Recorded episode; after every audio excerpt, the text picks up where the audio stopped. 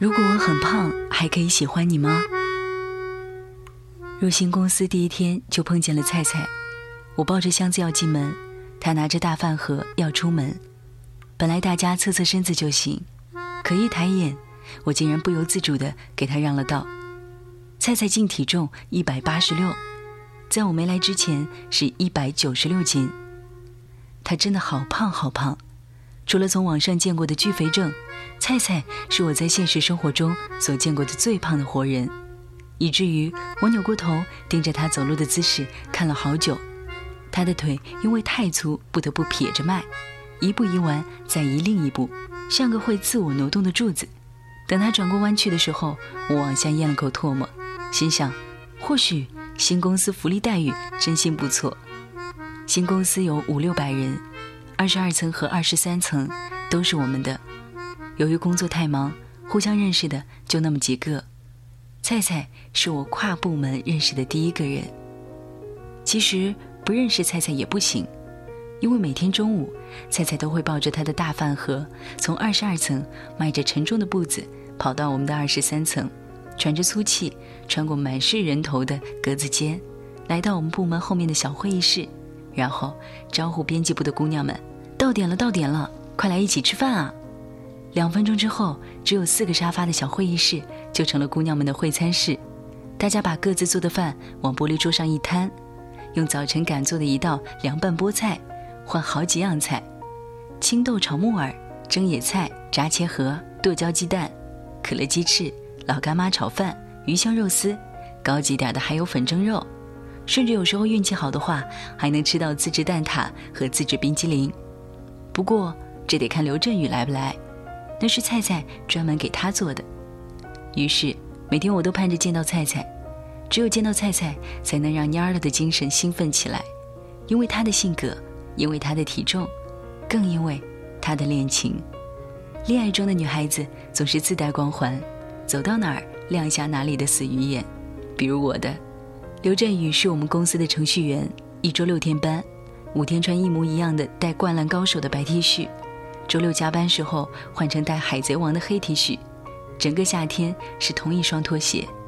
在刘振宇是否穿了昨天的那件 T 恤，已经成为我们的小赌资。赌输的那个负责最后收拾午饭之后的桌面。判断刘振宇换没换衣服很好办，只要派菜菜去技术部聊几句，几分钟后就有了答案。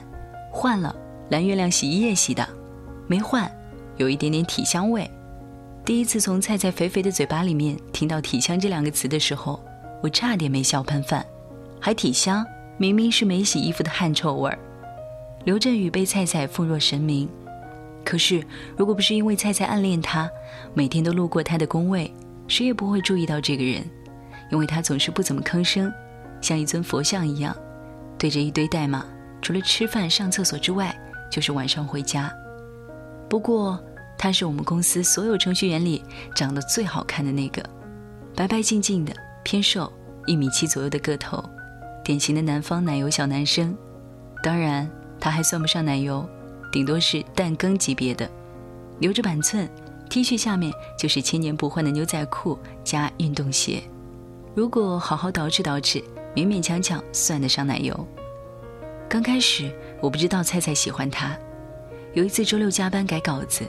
中午的时候去附近的商场吃饭，菜菜当时也跟着去了。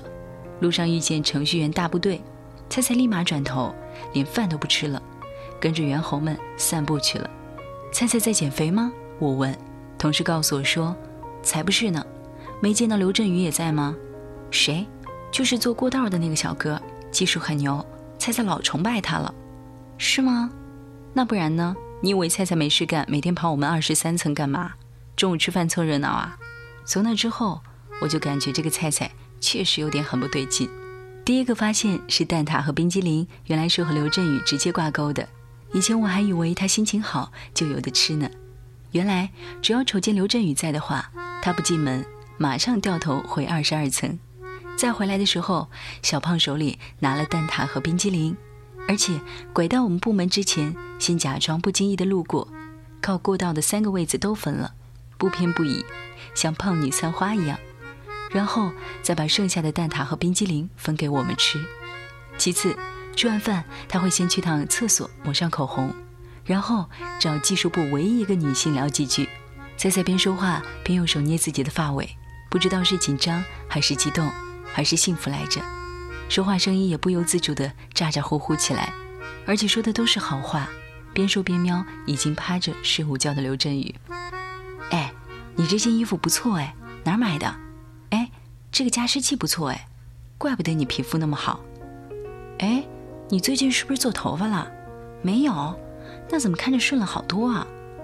几乎每次都是这么几个套路，连头都不抬和菜菜聊天的人叫李姐，是个老程序员，扎着一头千年不变的低马尾，三十多了，脸上还冒痘痘，永远穿纯棉条纹居家服，像一年四季穿睡衣上班一样，以至于旁观的我们都为他尴尬的要死。还有，只要中午碰不见刘振宇。他晚上还会再过来一趟，问我们今天累不累、辛不辛苦、加不加班。如果碰上刘振宇加班，菜菜就会直接把电脑搬来，说要陪我们一起加班。结果我们九点加完班走了，他还不走。到最后，我们单给他留了个座位。我们都知道，他借故吃饭、探视、陪加班，来等刘振宇。因为看了一场伟大电影，于是就期待会逛一逛街。因为站在灯下谈了整夜，于是习惯了你的情节。这样子两个人，这一切会有什么样情节？看着你脱下了袜子，于是就期待穿你的拖鞋。因为你的甜点那么体贴，于是把我过去的钢铁一下子都毁灭。这一切泪一样迫在眉间，等晴天，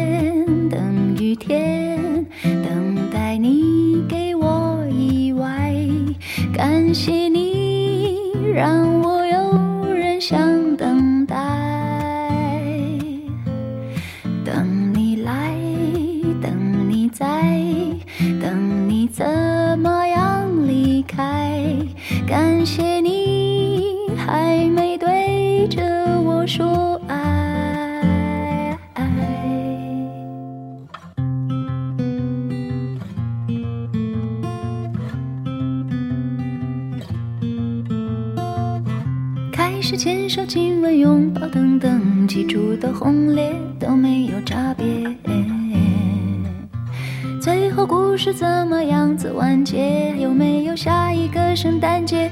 还好我不了解。守候在一无所知的世界，等晴天，等雨天，等待你给我意外。感谢你让我有人想等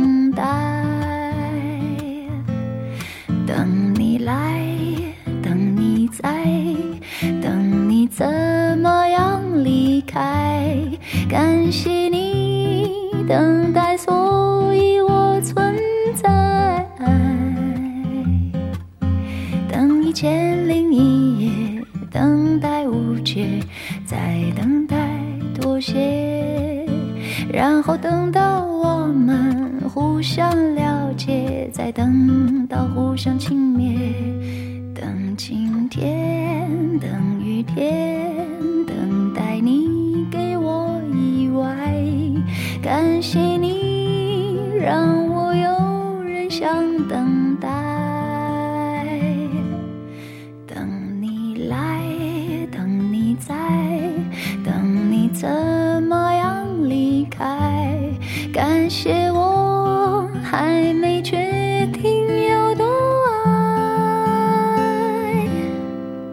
夏天过去了，雷雨季节过去了，菜菜送刘振宇回家的日子也到头了。九月份，公司开始又一步纳新，技术部招来一个刚毕业的小姑娘，叫范心怡，和她名字一样，人很娇小，声音甜美，五官清秀可人，皮肤水灵灵的，像矮版的刘亦菲。见到我们部门的人，老远就姐姐好。每当她甜甜的叫我们老大周姐姐的时候，老大走到工位就骂范心怡，他简直让我犯恶心。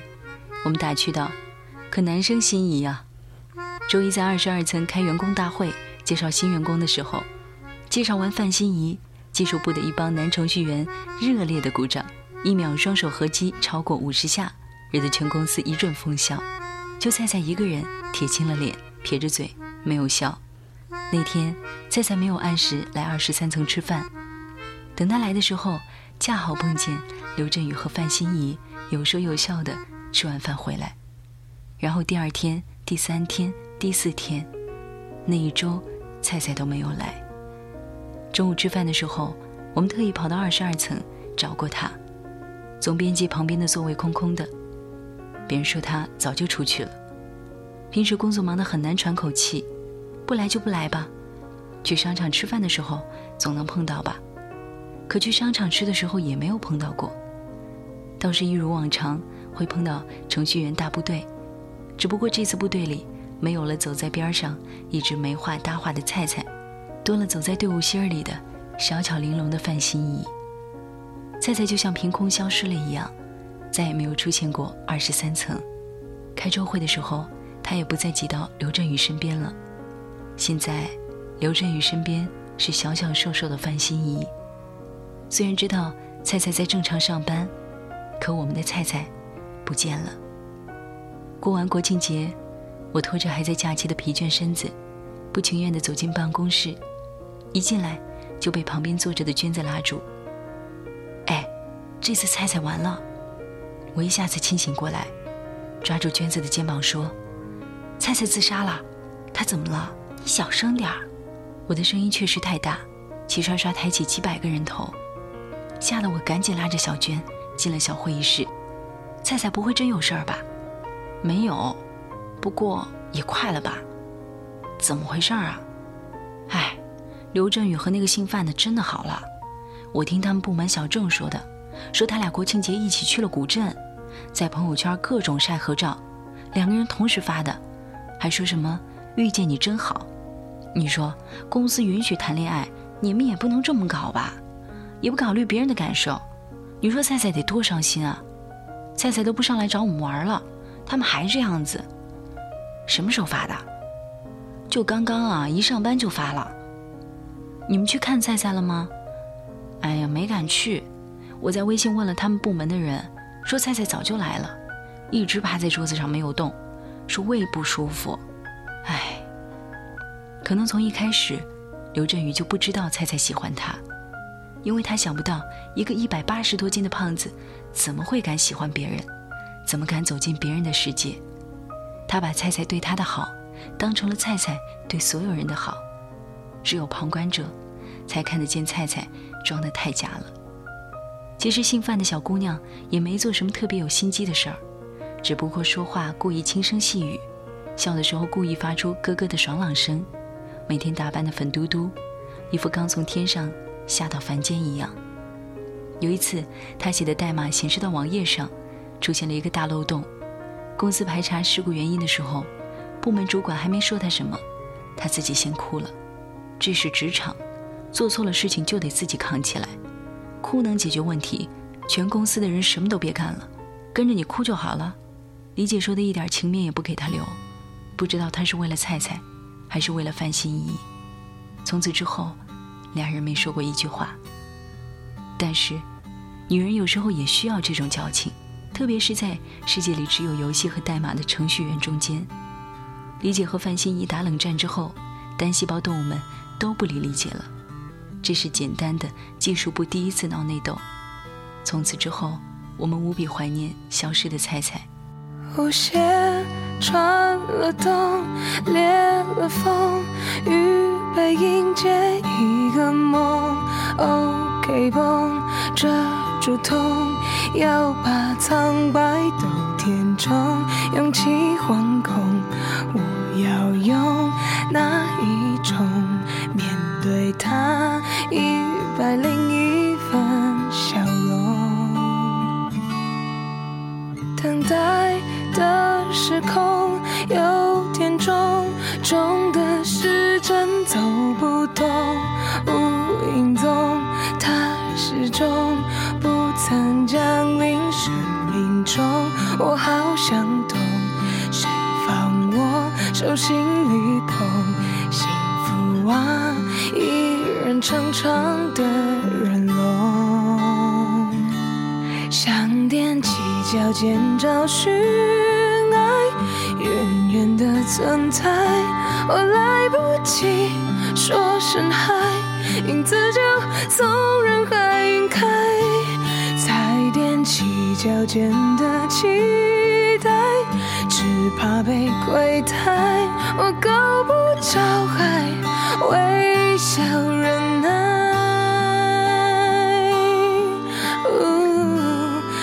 等你回过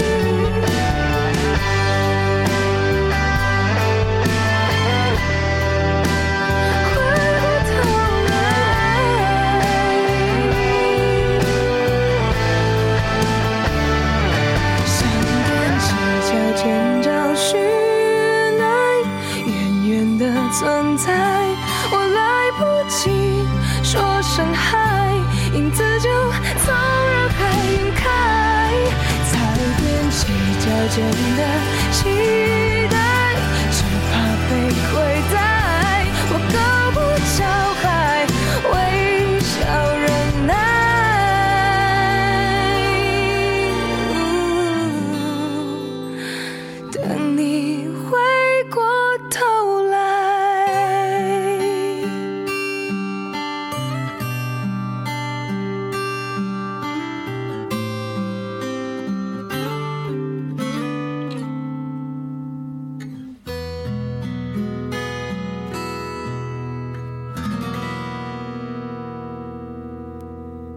与菜菜的消失相反，刘振宇和范心怡的恋情却在朋友圈里进展的火热。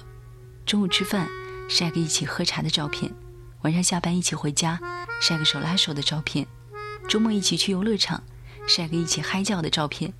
十一月一号，同时发两个人去天津海边拥抱的照片。每天，我们都为菜菜提心吊胆。中午小会议室的门后来也关了，吃饭的时候，他们俩的朋友圈成了我们主要的话题。后来，再发什么，我们都习以为常了。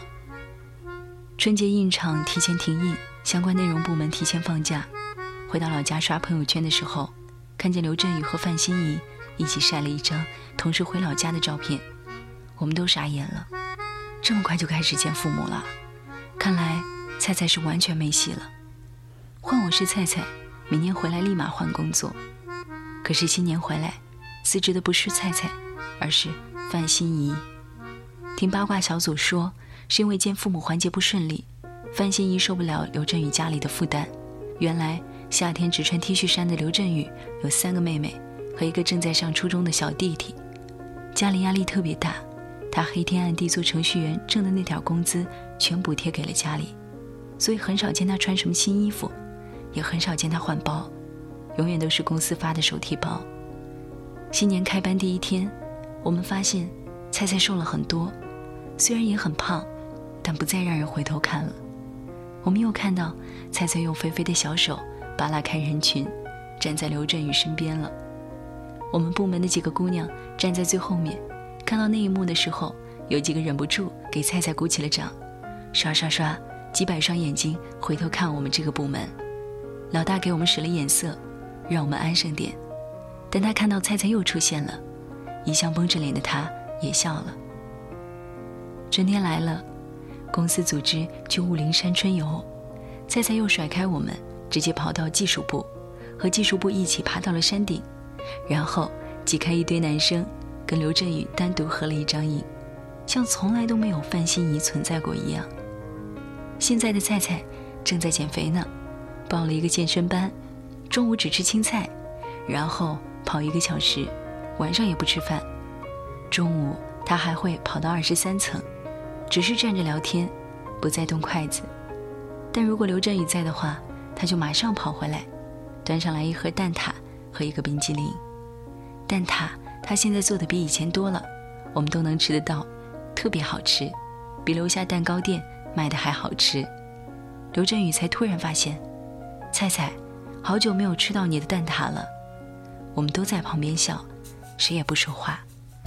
有时候理科男生就是反应太慢，可能真要等经历从有到无之后，才会发现某个人一直在身边。幸好那个人是胖胖的，瘦下来也不会很漂亮的菜菜。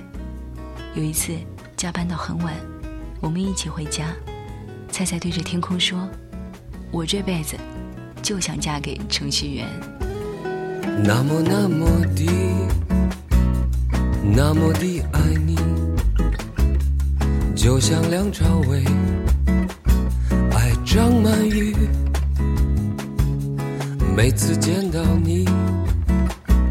心里好欢喜，一切早注定，就像电影里。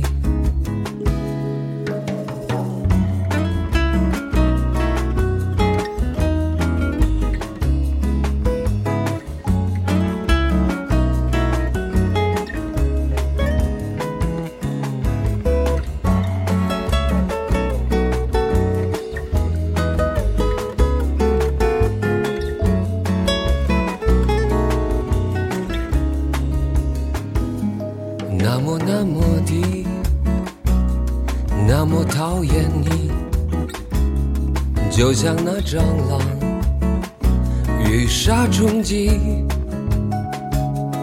每当想起你，感觉到很焦虑。有你的味道，躲得远远的。两个人的世界有时很无趣，需要一些。兴奋剂，两个人的世界有时很精彩，虽然只有我和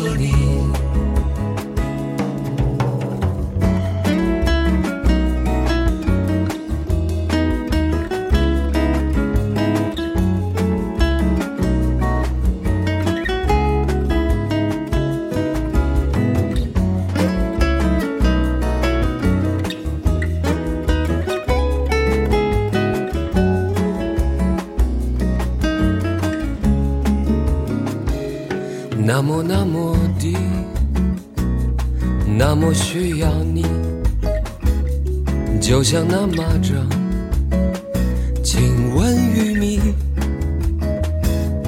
有你的消息，我赶快飞过去，守在你身旁，我小心翼翼，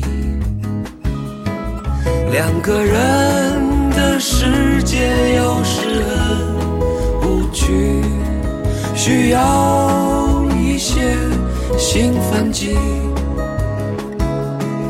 两个人的世界有时很精彩，